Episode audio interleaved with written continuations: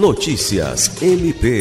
O Ministério Público do Estado do Acre participou do seminário Hesitação e seu impacto na vacinação da infância e adolescência no contexto da Covid-19 da região norte, promovido pelo Ministério da Saúde e Organização Pan-Americana de Saúde em Rio Branco, no Acre, com a participação de coordenadores, especialistas nacionais e técnicos com atuação na área de vacinação em diversos órgãos.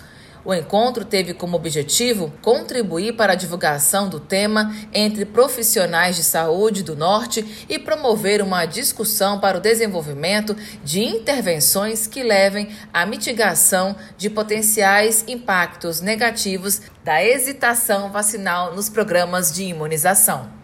O Ministério Público Acreano foi representado pelos promotores de justiça Glaucio Oshiro e Osimar Sales, da primeira Promotoria Especializada de Defesa da Saúde, além de servidores do Centro de Apoio Operacional de Defesa da Criança e do Adolescente.